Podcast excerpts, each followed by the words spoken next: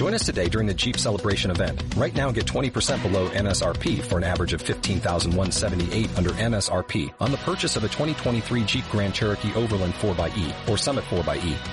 Not compatible with lease offers or with any other consumer incentive offers. 15,178 average based on 20% below average MSRP from all 2023 Grand Cherokee Overland 4xE and Summit 4xE models in dealer stock. Residency restrictions apply. Take retail delivery from dealer stock by 4-1. Jeep is a registered trademark.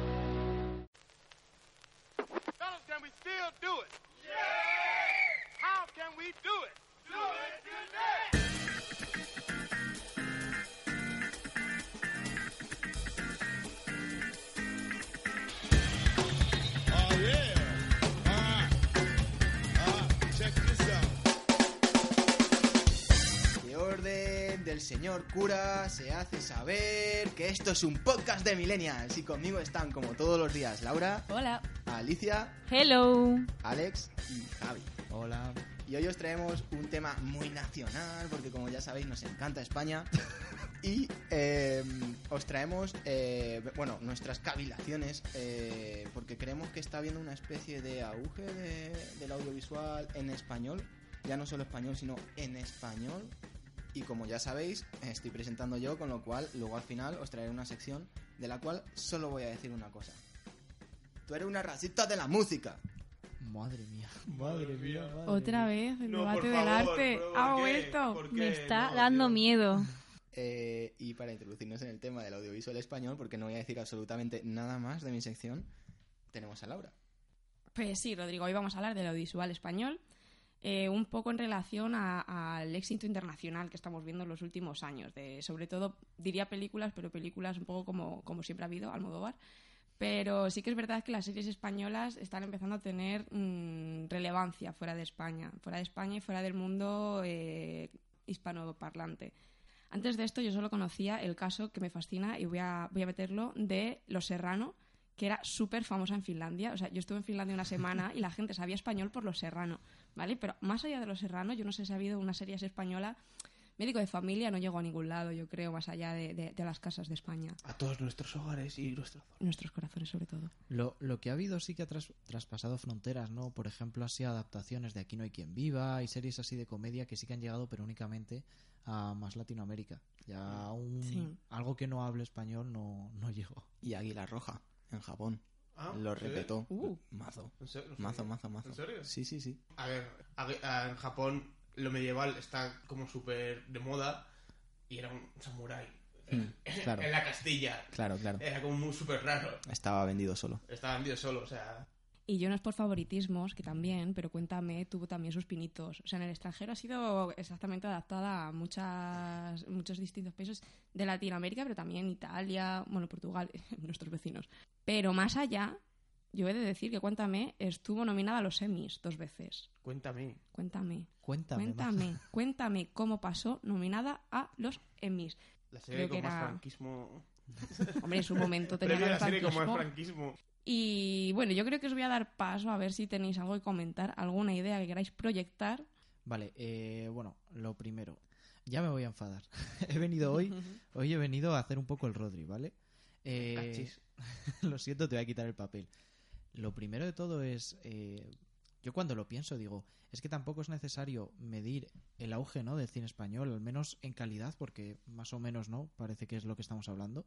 Al menos en calidad no tenemos por qué medirlo que haya que haya traspasado la frontera a Estados Unidos. Que, a ver, sí que es cierto que yo entiendo que el cine, la, el medio audiovisual en sí, series, cines, está casi dominado por excelencia, al menos para nosotros, Occidente, eh, casi dom- dom- nominado por excelencia por Estados Unidos. Pero vamos a ver, aquí hemos producido series muy guapas y no han tenido muchísima em, repercusión en Estados Unidos. Ejemplo, aquí no hay quien viva. A mí me ha parecido que tenía momentos muy muy buenos, luego empezó a decaer un poquillo y tal, pero momentos muy muy buenos y no ha llegado a Estados Unidos. Y por eso hablamos de un de una decadencia cuando nos referimos al audiovisual, yo creo que no. Entonces yo por eso me enfado. O sea, la casa de papel también influye, también influye, voy a confesar que a mí la casa de papel ni fu ni fa. ¿Vale? Entonces, por eso que tanto la gente alucina con Casa de Papel, que ha llegado, a Estados Unidos, la gente con las mascaritas, gracias Netflix, no sé qué, tal, a mí me da un poco igual, pero en serio, cuando medimos el audiovisual español, Yo me olvidaría de Estados Unidos, coño, que les den un poco, ¿sabes? Es curioso que al final eh, sacado a Netflix. Y es que yo creo que Netflix es la clave realmente para entender si es que hay un auge de- del audiovisual en español, ¿no? Que realmente me parece muy precipitado decir que sí, pero podríamos decir mm, que lo ponemos en duda, ¿no? Puede, puede, puede haber un algo así, ¿no? Y claro, el hecho de que Netflix esté metido en todo esto me recuerda a, a, a Antropología 2.0. No sé si conocéis esa página Sí, yo sí. y veo que no te gusta. No. Bueno, pues tienen un artículo bastante interesante sobre la apuesta de Netflix y el Thick Data, ¿vale? El Thick Data es una forma de recopilar datos, por así decirlo, que no es cuantitativa, sino cualitativa. Esto, eh, obviamente, eh, a mí me flipa el hecho de que esta plataforma incorpore antropólogos en su... en- en- te lo juro, o sea, yo qué sé, ¿qué le vamos a Eh. hacer? Eh, y mm, de aquí, del Thick Data, sacamos cosas como, por ejemplo, el hecho de que una serie se publique entera, no capítulo por semana. Mm, se hizo como una especie de trabajo de campo, ¿no? Y, y el, y el antropólogo encargado eh, observó que la gente prefería hacer maratones antes de estar esperando una semana, una semana, una semana. Luego también, por ejemplo, el concepto de eh, Netflix and Chill, que es una especie de adaptación de vemos una peli en mi casa con esas connotaciones sexuales, porque es, sí, es, es sexo casual, por así decirlo. Pero lo... Esto no sale en el artículo, ¿vale? Pero a mí sí que me llama la atención y no sé hasta qué punto el hecho de que haya antropólogos trabajando para Netflix tenga algo que ver. Y es el hecho de que Netflix no solo, eh, distribu- o sea, no solo es una plataforma donde tú puedas ver cosas, sino que a la vez es productora de series. Y yo personalmente he visto series mm, de todo el mundo, pero gracias a Netflix. Porque antes, en la vida, me iba a ver una serie de Alemania o una serie de... Hostia, esto que voy a... Esto no sé exacto. De Filipinas puede ser. Que era... Es, hay una serie muy buena eh, que se basa en eh, toda la conquista de Holanda y, y- e Inglaterra eh, a Filipinas, ¿no? Y, y cómo se... A lo mejor estoy metiendo la pata y no es Filipinas, pero estoy casi seguro de que sí. Está guapísima. Y en ese saco entran las producciones españolas, como ha dicho Olga antes, de Paquita Salas o de La Casa de Papel, que a mí personalmente mm, las dos me han flipado. Em, bueno, yo quería decir que creo que una de las cosas que hace Netflix y el por, la- el por qué hace tanta producción es porque al aparecer de nuevas tiene que arriesgarse. O sea, todas las series y todas las películas que tenemos en España son de grandes productoras que ya llevan mucho tiempo. O sea, la clave de Netflix precisamente es que es su propia productora y que, porque si, si dices, eh, no, porque yo lo que te estoy ofreciendo es eh, poder ver todas las series o todas las películas que quieras eh, que están todas juntas en un mismo sitio, pues te puedes ir a cualquier página gratuita en internet pirata y te ves todo lo que quieras. Pero Netflix al decir, no, no, no, yo tengo cosas que los demás no tienen, yo tengo algo que es mi punto diferencial.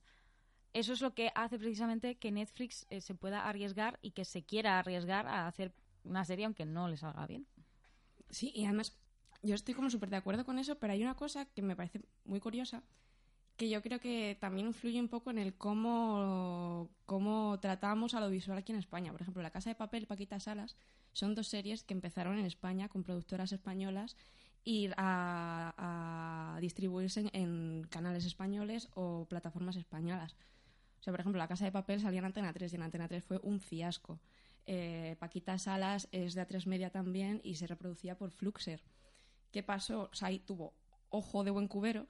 Y La Casa de Papel hay una- un detalle que me parece muy importante, justamente eso que decía Rodrigo, de cómo la forma del consumo, o sea, ahora preferimos darnos un maratón, tener la sensación de que hemos visto eh, muchos capítulos seguidos, porque, por ejemplo, La Casa de Papel, eh, la primera parte, en Antena 3 eran nueve capítulos de hora y pico. Netflix lo que hizo al comprarlo fue dividir esos capítulos, reeditarlos y hacer de esos nueve capítulos 13 capítulos más cortitos. O sea, también yo creo que son un poco el- la disponibilidad que da Netflix, o sea, también como tú decías, de como cualquier página, en el sentido de que cualquier momento puedes verlo, puedes volver a ello, que no tienes que ceñirte a un horario de televisión en un canal en concreto. Y luego además ese detalle de cómo, cómo se adaptan a justamente lo que el público requiere, que es poder darse una panzada y, y verlo todo del tirón. Hace un tiempo, o sea, no sé si conocéis la serie Qué vida más triste. Sí, Una de mis series favoritos. una web serie, ¿no? Por Sí, claro. así. eh, antiguamente, eh, Que vida más triste fue al contrario. O sea, Que vida más triste, pues estaban todos los capítulos subidos en su web, te los podías ver de una. Era, bueno, era todo gratis y tal, porque, en fin. Y, y de ahí saltaron a la sexta. Y en la sexta sí que. A ver, tu- los primeros años tuvieron bastante éxito, pero luego se fue todo un poco a la mierda. Pero creo que también depende un poco del momento, porque, claro, para la gente que hace cosas siempre estamos viendo como la producción audiovisual siempre tiene que venir de arriba hacia abajo, o sea, como que tiene que haber una productora súper importante o alguien con mucho dinero que apueste por tu serie y todo tiene que ser algo como, no sé, como muchos medios de producción y sin embargo también nos estamos dejando en el tintero porque, a ver, también es más difícil de, pues, de documentar, supongo, pues gente como Calico Electrónico, eh, que día más triste y tal, que son gente que a- mí personalmente creo que tenía mucho talento y que con cuatro cosas te montaban una serie de, joder, costumbrismo español a, a tope. Porque cálico electrónico es con No, costumbrismo, no, me estaba refiriendo a que vida más triste. Vale. Perdón. Es que me toca Sí. mucho la moral cuando la gente. Costumbrismo. No, Esto no, ya no, es personal, ¿eh? Pero Ya, sí, personal mío. que más triste que era costumbrismo, porque era un chaval haciendo una webserie sobre su vida y las movidas que tenía con su novia y, su y con su colega el Josebas. Joseba. Y su deprimente vida en general. Sí, Sí, que vida más triste es. Sí, Bastante venga, triste. Eso sí, eso sí. Pero por eso digo que a mí también me gustaría saber por qué ya no hay ese flujo de series. Porque yo no, no conozco ninguna serie amateur últimamente que haya salido a. que se haya vuelto viral o famosa. Porque, por ejemplo, Malviviendo también era. también nació en internet, pero murió. Terminó, Bueno, no terminó, murió. vale, o sea, terminó. Pero, no. La, la En siguiente- Canal Sur salió. Las, la Eh, siguiente eh, que sacaron, o sea, salió en la 2 y, pues a ver. La de Mambo, ¿no? Sí, pero sal- tuve un, poco- un éxito limitado. Sí, es que la verdad que la producción de Mambo, la siguiente de David Sainz, era más enfocado a Play Z, que es eh, más o menos el canal de YouTube de Radio Televisión Española que tiene ya producciones más aparte, pero que se quiere meter dentro de YouTube. Y yo creo que quizás esa es la clave, ¿no? Antes en una webserie, a ver, tenías tus capítulos de Que Vida Más Triste en, en YouTube y tal, pero casi todo se centraba en la propia web de Sí. Que Vida Más Triste y exactamente igual en, en Malviviendo, en el caso de Malviviendo. Pero mm, retomando de Netflix, ¿vale? Quiero aclarar que no nos ha pagado Netflix por haberle hecho tanta publicidad en este programa, aunque ya podría. Podría darnos una cuentita, ya que estamos. Unos mesecillos, ¿vale? Tampoco es tanto, pero no. A lo que, lo que quería decir era, era básicamente que yo creo que, nos, que Netflix nos engaña. Porque todo esto del auge del audiovisual español es una, ¿cómo decir? Una retaíla que hemos venido oyendo desde básicamente la isla mínima. Creo recordar que la isla mínima. Ahí lo petó, porque coincidió la isla mínima, luego se sucedieron Loreac, Handia, Rementari, producciones. Eh, esas son solo de cine vasco, ¿vale? Me han venido a la cabeza Vaya. va una detrás de otra, entonces claro. Eh, pero bueno, Zelda 211. Zelda 211, producciones que eh, lo petaban bastante y eran únicamente cine. Y, pero ¿qué, ¿qué ha pasado con Netflix? Lo ha ensanchado todo, lo ha hecho todo más grande, básicamente porque lo que ha hecho ha sido. Netflix tiene una capacidad enorme de producción, porque no solo trae, no solo produce series en España, sino que también las trae de fuera y todo. Lo que ha hecho ha sido dividir la demanda y hacerla más específica. Vale, ¿a qué me refiero con esto? Que suena como muy.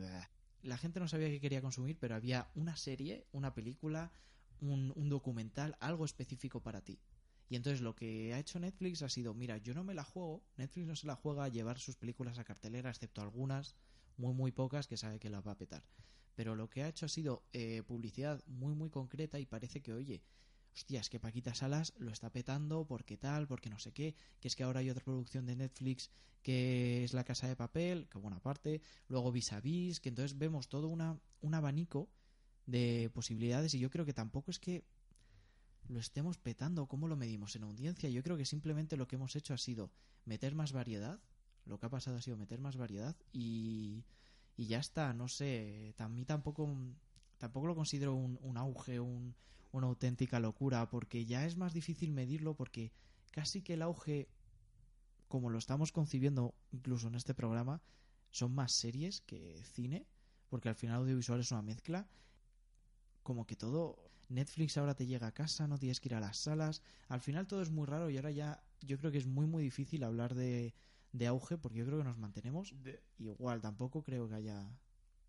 de todas maneras, es que también hay que tener en cuenta hasta qué punto no es una técnica de publicidad de la propia Netflix decir que hay un auge, porque todos sabemos que Netflix no saca sus sus índices de audiencia, o sea, por política de empresa, porque claro, hay muchas series que eran muy queridas, por ejemplo, de OA, creo.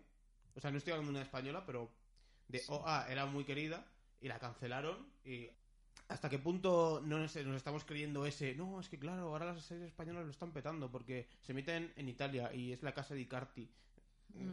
Mm, ¿Hasta qué punto podemos creer eso sin tener datos verídicos y...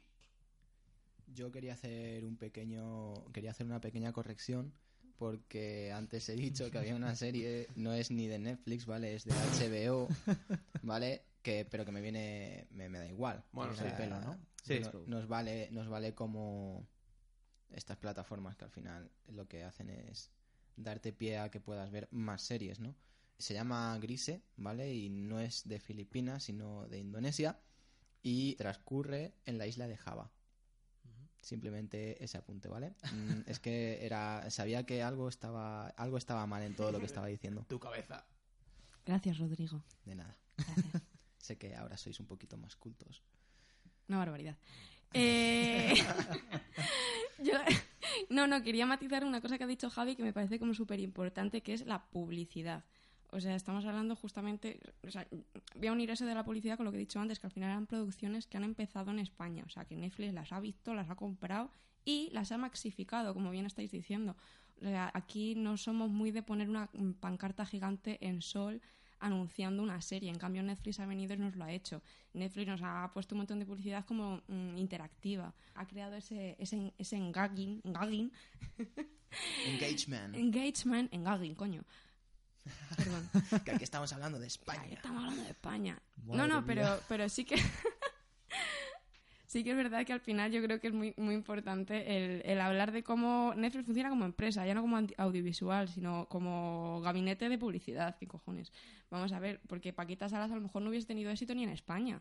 Si hubiese seguido en Fluxer y no hubiésemos visto publicidad súper molona y no hubiese ido Paquita a entrevistar al niño de Stranger Things, cartelones por todos lados, ¿sabes? O sea, al final eh, pues sí que es verdad. O sea, cuando está viendo un auge del cine español y no lo que está viendo es una empresa que ha venido a un país más a sacar dinero de aquí. Bueno, yo, eh, la gran pregunta es, ¿de dónde saca Netflix el dinero? Porque la mayor parte de las producciones audiovisuales que hacen las mm, cadenas de televisión, las productoras, se sacan por la publicidad. Pero Netflix no tiene publicidad. Entonces eso quiere decir que básicamente esos ingresos vienen de esa pequeña cuota que pagamos. Y eso también quiere decir que tiene un tope de rentabilidad. Porque cuando Netflix se extienda, aunque se extienda mundialmente, va a llegar a un tope en el que ya no hay más personas que puedan adquirir Netflix. O no es una cifra tan representativa como para que lo puedan tener en cuenta. Entonces va a llegar un punto en el que Netflix va a tener un grave problema de que no va a tener dinero. Va a llegar a un tope. Y a no ser que meta publicidad, a no ser que meta otro tipo de negocio, ¿de dónde saca el dinero? A ver, voy a decir varias cosas. La primera, no quiero dar muchos datos ni nada, pero bueno, conozco a alguien. Conozco a un tío. Joder. De primera mano sé que Netflix a la hora de... mm, No sé realmente de grabar y tal, pero en cuanto a la producción en general, para no dar más detalles, es un poco chapucero, ¿vale? No paga demasiado y tampoco cuida muchísimo, muchísimo ciertos detalles. Probablemente de ahí se ahorre bastante pasta eh, para, Seguro. para realmente forrarse, ¿no? Después, eh, teniendo en cuenta de que hay un montón de mm, productos como Stranger Things propios de Netflix, cualquier muñequito, cualquier taza, cualquier cosa que vaya a venderse de Stranger Things probablemente tenga que pagar un porcentaje a Netflix, ¿no? Y eh, después eh, que estabais comentando todo esto de que Netflix es realmente una empresa que lo que quiere es ganar dinero, obviamente. Mm, ¿De dónde es Netflix, por cierto? Estados Unidos, California. Unidos. Vale. Eh, aquí hay otro matiz que nos puede acercar un poco a entender este auge del ya no del audiovisual español, sino en español, y es eh, lo que comentábamos al principio del programa, toda esta pasión o este como que a Estados Unidos le interesa mucho el mercado latino, ¿no? Es decir, yo creo que eso abre una, una frontera, ¿no? O sea, hay una barrera que gracias a eso se, se difumina, por así decirlo. Entonces, ya el hecho de que Estados Unidos, que de por sí es la gran productora de audiovisual a nivel mundial, podríamos decir, esté más eh, en contacto con el idioma y ya no cueste tanto el hecho de que se realicen producciones de este tipo. Sí, bueno, aclarar también que os acordáis de Rosalía, ¿no? Nuestra gran amiga del Nuestra programa. querida Rosalía. Madre mía. claro. Hay que aclarar que a Netflix y a Estados Unidos en general le da exactamente igual el concepto de latino, porque todo aquel que hable español para ellos es latino. O sea, por eso Rosalía está ahora en, en los Grammys y los tuvo también. Rosalía se le ha echado bronca, pero también ha estado el señor Alejandro Sanz, el evasor de impuestos, Y la familia Iglesias Eh, entera. todos ahí. Pero bueno, a lo que iba, solo quería decir esto pues porque soy así de cabrón.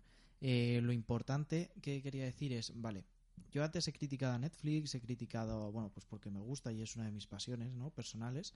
Pero principalmente el problema que yo le veo al auge es que, o sea, nos han mentido porque ahora parece que es más fácil tener una producción en España sobre un audiovisual, sobre un documental, sobre un, una serie y demás. Por ejemplo, como puede ser Paquita Salas, que fue una idea, la compró Fluxer y tal, o como puede ser Malviviendo, que en su momento es un caso muy particular, o también lo fue que Vida Más Triste, que lo ha dicho.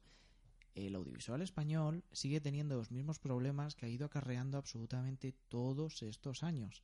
Son actores muy, muy, muy concretos, casi siempre se repiten, o son amigos de, o familiares, o han venido del mismo lado. O sea, ahí ya me, me un poco porque tengo amigos que se quieren dedicar a, a ser actores y si no tienes enchufes es que es imposible no solo entrar a una película y ser en consideración, es que ni siquiera que te produzcan. O sea, ahora mismo parece que con tantas producciones y con tanta producción tan específica de series y demás se ha roto esa primera barrera en la que tú puedes producir tu primera película, tu primera serie, tu primer documental, tu primer lo que sea, y es mentira. O sea, es mentira. En España sigue, sigue estando ese mismo problema y no lo arreglan. Y me acuerdo, Javier Gutiérrez, que ganó el Goya por campeones, creo recordar que fue... No, no lo ganó por campeones, lo ganó por la isla mínima. Cuando ganó por la isla mínima, Javier Gutiérrez dijo que, bueno, yo no sé hasta qué punto quiso ser un buen queda, pero dijo, a ver si algún día, a ver si algún día, algo así, ¿vale? Lo podéis mirar, a ver si algún día cambiamos esto porque no es posible que tan solo el 5% de los actores en España nos dediquemos de forma regular y podamos vivir de ser actores. Está el caso de David Pareja, que ha salido en mogollón de producciones, en Malviviendo, ha salido eh, en Mambo, ha salido en demás, tiene ahora una película en Sitges y el tío no se puede dedicar a ser actor, porque pasa exactamente lo mismo en audiovisual español. ¿Y qué quiero decir con esto? Que tanto auge, tanto auge, tanto auge y sigue siendo exactamente igual. Que sigue, le seguimos dando al imbécil. Voy a calmarme. Le seguimos Javi, respira, dando respira. al maldito Santiago Segura dinero para que haga sus mierdas. Por favor, quitarle una cámara a ese señor. Quitársela ya. Todo este problema también viene de, de- de los pocos recursos que tiene el audiovisual, del poco apoyo que tiene desde las instituciones y, y- y de lo... Bueno, sí, de las instituciones, porque al final necesitamos un Estado que regule, que, que mal, pero, pero sí. Claro, al final lo que el, el coste medio de una producción audiovisual mundial es de 2.5 o 3 millones, ¿vale? De euros. Y el presupuesto con el que generalmente se cuenta en España es de 600.000, ¿vale? Para que nos hagamos una idea. Entonces, eh, a lo mejor el hecho de que Netflix se meta en el mercado español hace que sí que se tenga más recursos a la hora de producir. Aún así, estoy totalmente de acuerdo con Javi en que, como siempre, el problema de, de la vida, de la existencia y de la realidad y de todo lo que nos rodea es la maldita distribución de las riquezas. Es decir, ¿qué más nos da que por fin haya una productora que mm, nos, nos ponga el material necesario para producir y se le siga dando a los mismos todo el rato, no se amplíe, no se... Sí, o sea, vamos a ver. Es que es. ¿Qué está produciendo Netflix? Vamos a ver, Élite. Ay, por, Dios mío. por la sí. última. Por cierto, grabada aquí en La Paquito, donde estamos grabando. Es verdad, es verdad. Sí, el, el, el, el gimnasio y eh, la piscina son de mi universidad. ojo, eh. De nada. Un podcast, nada, de, un España. podcast de Millennial se codea con la élite. Ojo, ojo, eh. Chan, chan, chan, chan. Eh. Entonces- no, no es un anacronismo. ¿Cómo se llama cuando...? Bueno, da igual. perdón. Da igual, da igual. Eh, la cosa es eso, ¿qué está produciendo? Está produciendo cosas bastante basic, ¿sabes? O sea... No sé, es que me... Follando. ya, bueno, es que me cabré un poco, la verdad, porque yo creo que me toca ya personal, ¿no? Tengo amigos que, una amiga en concreto que está intentando ganarse la vida con esto y es que es que es imposible. O sea, es que es imposible siquiera entrar de asistente de cámara de no sé qué, es que es imposible. Y eso me cabrea muchísimo y, y ya está. Y, uy, Lo de curros puesto- gratis, justamente, que está haciendo gente que conocemos. O sea, Bueno, y ya que estamos con lo personal, yo sinceramente, es verdad que objetivamente hay muchas cosas que se pueden hacer mejor y demás, pero teniendo en cuenta mi perspectiva con el audiovisual español, cuando yo llegué, recuerdo que cuando yo llegué a España, esto es un, fue un sesgo tremendo que yo tuve, pero claro, yo llegué a España y, el cine que había, eh, ya no series porque es verdad que se veía Aquí no hay quien viva y Aquí no hay quien viva, siempre me gustó, me gustó mucho, pero por ejemplo películas como El penalti más largo del mundo o, o Torrente, vamos a decirlo Torrente, no puedo con Torrente. O sea, un chavalito de 11 años que llega de Argentina y vamos a ver cine español y te ponen Torrente. Hostia, a mí me creó un maldito trauma. O sea, yo veía a ese señor gordo mm, haciendo chistes vulgares. eh, Del Atleti. Qué mal, qué mal, qué mal, qué mal. O sea, y todo esto a mí se me ha quitado gracias a Netflix. O sea, hará muchas cosas mal, pero personalmente, gracias Netflix. ¿Eh? ¿Netflix? Estamos aquí haciendo... Oh, oh, oh, vaya. Netflix, alguien... ha- No, pero fuera de coña. Gracias a Netflix porque mm, la primera serie española mm, como tal fue para mí Paquita Salas y yo me quedé alucinado. Entonces, gracias Netflix por quitarme eh, el mal recuerdo de Torrente. Muchas gracias, tía. Jolín, me da mazo de rabia. Y yo creo que justamente eso que estás diciendo es parte del problema que hay. Y, que está relacionado con eso de, que no le damos visibilidad a, lo que tenemos. O sea, porque vamos a ver, peliculones en España hay desde hace muchísimos años y peliculones que, no son conocidos popularmente, digamos. Series, ha habido series muy buenas, que hemos comentado unas cuantas. Yo podría decir que amo Cuéntame, pero no lo voy a decir. Eh, Es que ya lo sabemos. hombre. ya lo sabéis, ¿verdad?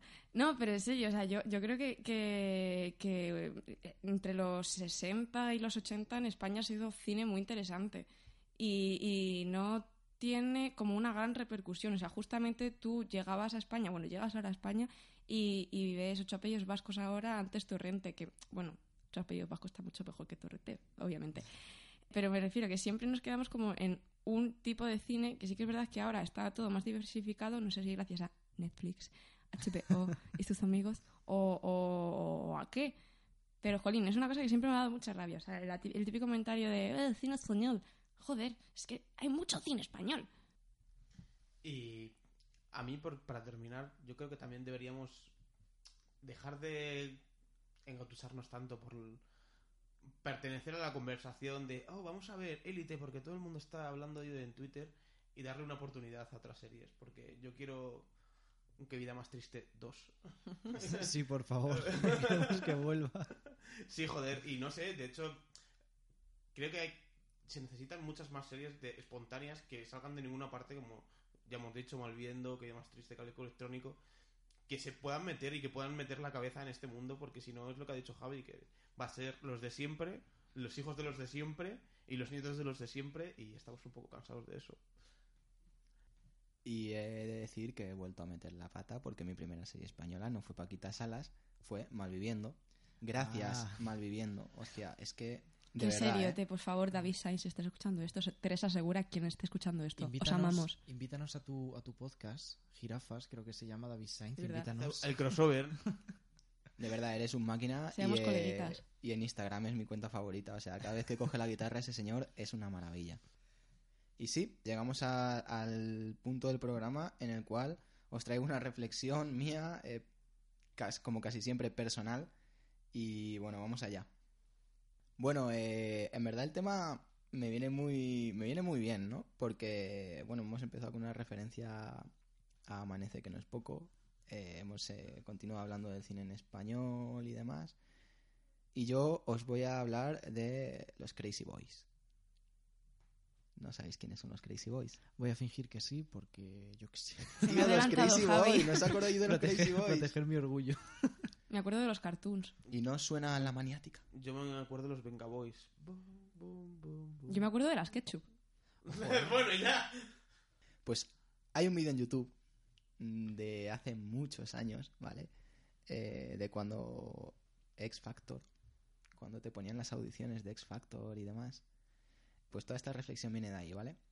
Estos son los Crazy Boys que se presentan al jurado y dicen, hola, ¿qué tal? Somos los Crazy Boys, tal, venimos a hacer la audición. Y les pregunta uno del jurado que van a cantar, obviamente. Y le responden que reggaetón. Van a hacer un tema de reggaetón ahí en directo, tal, no sé qué. Y les preguntan, ah, ¿y escucháis otro- otros estilos de música? Y le dice, bueno, sí, me gusta mucho el rap en español y demás. Y le dice Eva Perales a los chavales, que es una del jurado, obviamente. ¿Y no os gusta el rock? Y dicen, "Mm, es que esa música yo la escucho poquito, tal. La cuestión es, se ponen a cantar un poquito, tal, no sé qué. Entonces uno le dice que no, otro le dice que sí, cuando le toca a Eva Perales. Entonces esta señora aprovecha el momento de gloria para decir, es que a mí el reggaetón... Entonces le interrumpe uno de los Crazy Boys y le dice, perdona que te hago una pregunta, ¿qué te pasa a ti con el reggaetón? ¿Qué te pasa Wow. a ti con el reggaetón? ¿Eh? El beef. A ti, a ti, ¿qué te pasa a ti? Ya llegaremos a ese punto, chicos. No queráis ir deprisa. Pues le dice eh, Eva Perales, es que yo, como mujer, no creo que suela salir muy beneficiada con este estilo de música. Y le dice el otro, no, no, no, no, no, no, te voy a decir un par de cosas. Y el de atrás le responde, a por ella.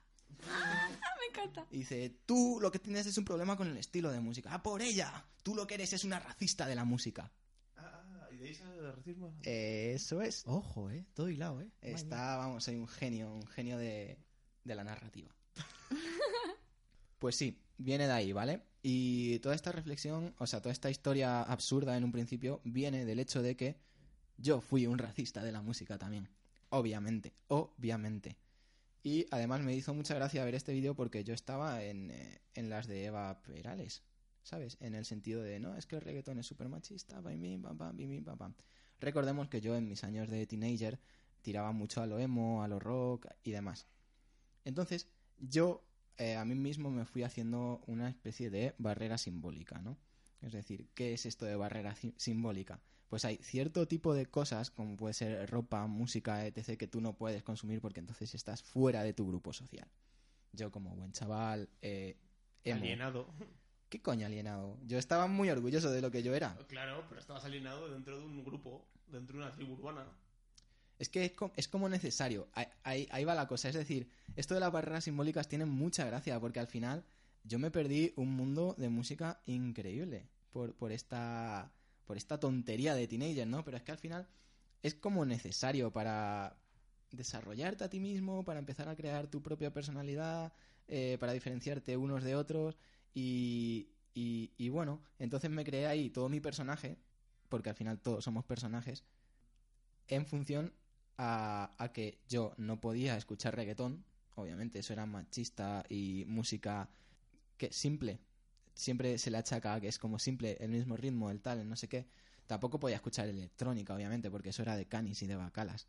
Enemi- Pastilleros. ene- eso es, enemigos eh, Acérrimos. casi, o sea, no, no, no. O sea, cuando un emo y un canis se cruzaban, ahí saltaban chispas. Y eso que compartíamos iconografía como las estrellitas. Es verdad, las estrellitas era un punto común. Qué buena Yo es esa. que lo pienso a menudo. Hostia, no, yo no me, yo no, A no había me caído. despierto a las 3 de la mañana, siempre a las 3 de la mañana. Pues Las estrellitas. y nada, ¿cómo descubrí yo esto? Pues em, me topé con, con el residente, después con calle 13, y dije, me cago en la hostia, colega. Lo que yo me estaba perdiendo por ser un chavalito emo que no tenía ni puta idea de la vida, ¿vale? Y esto avanza hasta el punto en el cual, pues no sé, yo me he estado dando cuenta de que me he estado perdiendo un montón de cosas, al igual que puede ser con el cine español y las series en español y demás, que, que, que, que yo me estaba perdiendo, no estaba consumiendo y ni siquiera les estaba dando una oportunidad. O sea, es decir, ni siquiera me daba a mí mismo la oportunidad de disfrutar de ciertas cosas porque estamos tan encasillados en, o, tan preocupados en, el personaje que nos vamos creando en el contexto social. Es decir, yo soy este, este y este, y si me salgo de esto, como que ya no me cuadra, como que tenemos toda una serie de, de barreras que nos autoimponemos cuando realmente no tiene, no tiene por qué. No tiene por qué. Y luego, ya sabéis que yo me rayo mucho con, con las perspectivas y demás. Me. No sé, me, me causa mucha gracia el hecho de esto de yo no puedo escuchar reggaetón porque es machista, porque es tal, porque es cual. Y, to- y, es- y era como un, un, un argumento que estaba muy en, en- como cuando como cuando alguien dice algo de lo que está muy seguro pero realmente no tiene ni puta idea de por qué lo está diciendo simplemente es como repetirlo y tal y cual y me hace mucha gracia cómo se marca y dónde podemos ver estas barreras simbólicas incluso en la tele cuando la, la chica esta Eva Perales le dice y no escucháis rock es como el antítesis del reggaetón es siempre el rock. Es como eso es una imagen preestablecida es un prejuicio es, es mentira es totalmente mentira. Y yo me he dado cuenta pues a, a, raíz de escuchar pues Calle 13 que el tipo es un máquina. Y la verdad es que mm, me ha enseñado un huevo de, de todo este mundo del underground, eh, del reggaetón y demás. Y, y creo que gracias a él también hay un gran auge de, de la música y del audiovisual en español porque el tipo, el residente, es muy... Les tira muy fuerte a los yankees, ¿no? O sea, hay un vídeo en YouTube también de él diciendo, si yo juntase un corrillo de, gen- de raperos en español y otro de inglés, le... ¿Cómo dice? Mm, le damos con todo el abecedario, pero bien... No sé. Con No. todas las áreas. Sí, buenísimo, el tipo es buenísimo. ¿Dónde quiero llegar? Espera, ya acabo, ya acabo, ya acabo. Mi evolución personal. ¿Qué me ha aportado esto como persona? Veréis. Hemos pasado eh, de lo social y a lo mejor, a, a lo mejor cuando acabe yo esta, esta reflexión, eh, la segunda va... Hago como la parte 2, ¿no? Antes me consideraba un racista de la música porque simplemente vetaba un género entero por tonterías de, de grupos, de ¿cómo, cómo, cómo? de tribus urbanas, podríamos llamarlo. Sí. Sí, yo creo que sí. Y he conseguido canalizar todo mi odio, porque soy una persona que tiene mucho odio en, en el interior, y he pasado de vetar un estilo de música a centrarme en artistas concretos. Es decir, he pasado de ser un racista de la música a un hater de artistas. Vale. Mucho más Es- loable. Es un paso, sí. es un paso. No, no, no. Hay gente que hay que odiar. Y para acabar os lanzo una pregunta. Chicos, ¿os habéis perdido algo genial por culpa de tonterías de barreras simbólicas, de tribus urbanas y demás? Eh, sí. A ver, Cuéntanos, Javi. Sí, yo, a ver, quien no me conozca, o que probablemente es mucha gente, muy mal, yo he sido desde adolescente un thrasher. O sea, yo solo escuchaba thrash metal, heavy metal, black metal no, porque no era nazi, pero, pero casi. y claro, todo aquello que no sonara a heavy metal, yo no lo escuchaba. Y me cago en 10. Eso, a ver, eso me limitaba a todo el pop, a todo el pop, absolutamente todo el pop, a odiar a odiar todo lo que había escuchado hasta ahora, joder. Yo ahora me paso, ahora mi playlist favorita es una en la que tengo simplemente temazos, pues del Canto del Loco, de Amaral, de Fito, o sea, de toda esta gente, de Juanes, joder, no me salía, de toda esta gente que yo me prohibía a mí mismo volver a escuchar porque, tío, no era thrash metal, ¿sabes? Y no sé, y aparte hay una cosa que has dicho, el, propio concepto de racista de la música me gusta mucho porque cuando nosotros nos negamos a escuchar cierta música con tribus urbana- urbanas, no va únicamente rollo a no suena lo nuestro, no lo escucho, sino que también van concepciones rollo, esta es la típica escu- eh, música que escucha esta gente, que no sé qué, qué tal, o sea, hay de verdad racismo. Es que es, que es, que es un- como un- una metáfora muy... Está, no está sé, muy bien a mí me gusta mucho. Y sobre todo también, yo creo que también la presión social también influye mucho. Y cuando tú estás en un grupo y estás con tus colegas, yo por ejemplo he sentido mucha presión social porque yo también era un poco como Javi de crío. Bueno, yo era una mezcla muy rara. Pero eh, cuando yo, a mí por ejemplo, uno de mis grupos favoritos siempre ha sido eh, Linkin Park. Always. Always. Always. te querremos siempre. Allá donde estés. Pero claro, Linkin Park no, no sacaban el típico metal porque metían ritmos electrónicos, metían rap. Entonces era como, ah, Linkin Park, menudo pringao, tal. Es que tal, es que eso no es metal ni es nada. De hecho, me acuerdo del primer año de universidad que estaba en un bar, no sé qué historia, y todavía estamos con esas chorradas porque, en fin, el primer año de universidad, pues los primeros meses por lo menos tienes todavía la tontería. Y estábamos en un bar de Argüelles y yo me emocioné porque pusieron la de... No me acuerdo cuál fue. Nam, Puede ser. Find. O puede- no sé, es que tiene esas. todo el tema. Sí, seguro. Y, y, ah, y todo el mundo se empezó a reír de mí y era como, ¿en serio? Que tenéis 14 años de edad mental. Pues de puta. Alex el Maduro. Alex el Maduro, joder. Y otro punto es que yo también estoy cansadísimo de que la gente diga que no, es que ah, el reggaetón es muy machista, pero tú te has oído la mitad de las canciones de rock, por ejemplo, te has oído las canciones de Police, que, es- que hablan directamente de acosadores y de violaciones y de, no sé, o de 14 años tiene mi amor, o sea, no me jodas, que no me digas del reggaetón ahora, que es que eso es la excusa más barata para lo que tú has dicho, ser un racista de mierda. O Carolina. ¿Os acordáis de la Sí, canción? Trátame Uy, bien. Ojo. Que yo, claro, yo la canto porque es un temazo, pero digo, ojo, Javi. Ojo, Javi. lo que estás cantando, madre mía. Además es que es absurdo decir que un estilo de música es machista porque todos los Claro. estilos de música van a ser machistas, teniendo en cuenta de que vivimos en una sociedad patriarcal, probablemente todas las expresiones culturales tengan matices machistas, todas, todas, todas. Hasta la pobre de Paramore. Hayley Williams tiene una canción muy machista. Bueno, machista, sí. O sea, Como de amor romántico. Eh, no, no, no. Ahí, ay, ¿cómo- ¿Cómo se llama? Ay, Dios mío. La de Crepúsculo. No, no, no. Hay una canción que ahora me estoy haciendo un lío tremendo en la cabeza, o sea, no me sale la melodía ni nada, pero que básicamente es ella hablando con una piba en plan de que la quita el novio o algo así, dice cosas muy feas. Mm, Ni, ni idea, no me acuerdo, la verdad. Bueno, pero la idea la pillamos. Sí, sí, No sí. Sí, no exactamente lo que dice Alex, que al final, mm, pues eso de que se decía antaño, yo creo que ahora no se utiliza mucho de, de es que el reggaetón cosifica a las mujeres, el mundo cosifica a las mujeres, o sea, Exacto. y el reggaetón por lo menos lo puedes perrear, ¿sabes? Yo creo. Me encanta esa frase, o sea, el mundo cosifica a las mujeres y el reggaetón por lo menos lo puedes perrear. Claro. O sea, lo voy a poner en tu tumba. Joder, ya la quiero. Te la has ganado, te la Yo no has quiero ganado, tumba ninguna, Te la ¿eh? has ganado. Que luego vienen los fascistas a adorarme.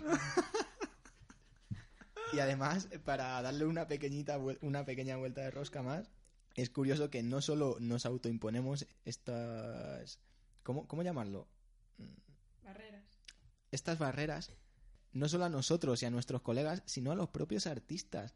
Ya que ha sacado a Linkin Park, yo me acuerdo cuando el cuarto disco de Linkin Park que lo estuve escuchando eh, hace dos noches y joder, es puta crema, tío, eso es increíble. Y todo el mundo le echó mazo de palos. Pero mazo. Y, y yo el primero, ¿eh? Que es como, es que no soy igual que el Yo Meteora. también, yo también. No sé qué, es que esto es una puta... Y tiene tema. Yo me acuerdo el, el primer single que tenía como una especie de drop electrónico. Dije, anda, se han vendido tal. Es como, tío, putos críos de mierda. tal putos cual, críos. tal cual. Bueno, yo quiero decir, yo era siempre la típica persona que tenía música muy rara en la, en la playlist. Y era la típica persona que era como, no, Alicia no va a poner música porque tiene música muy, muy rara, pero muy, muy rara es mm, músicas de otros países, eh, bandas sonoras, y que eran cosas que en mi grupo de amigos, que también escuchábamos todos, pues eso, rock y cosas así, no, no se llevaban. ¿Qué pasa? Que, eh, por ejemplo, a mí, eh, Miley Cyrus cuando sacó Breaking Bad, eh, me parecía una cancionaza.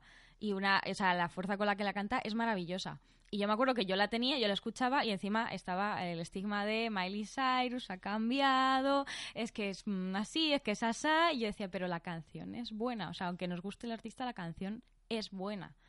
Y era como, al cabo del tiempo, las mismas personas que decían esto se han dado eh, empezaron a escucharla y fue como, joder, pues nunca me había parado a escuchar la canción en sí misma sin separar, o sea, que a lo mejor el artista no me gusta, que luego al final pues también. Pero es como separar a veces artista de la música eh, te permite abrir un poquito eh, el panorama. A lo mejor es como, vale, yo escucho a este artista, me encantan todas las canciones, hay una aquí que lo que habla no me parece bien, pero a lo mejor la canción es buena. De hecho, hay canciones buenísimas que hablan de cosas horribles, como la de Pompeat Kids, que habla de un tiroteo en un colegio. Y es una canción buenísima precisamente por eso, porque es como nadie se va a atrever a cantarlo si no lo cantas tú. Así que... Hola, me, me parece súper importante lo que has dicho, Alicia. Estoy súper de acuerdo contigo en todo y te amo. Oh.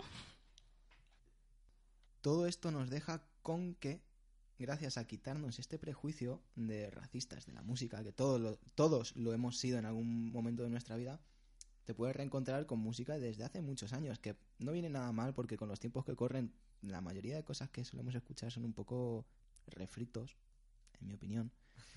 Y esto nos da una oportunidad para, bueno, escuchar música que a lo mejor no habíamos escuchado antes y que merecen la pena. Y con esto vamos a cerrar el programa. Solo quiero dejar un, pequeño comentario. Y es que has dejado de ser un racista de la música para ser un racista del tiempo. ¿Qué? What?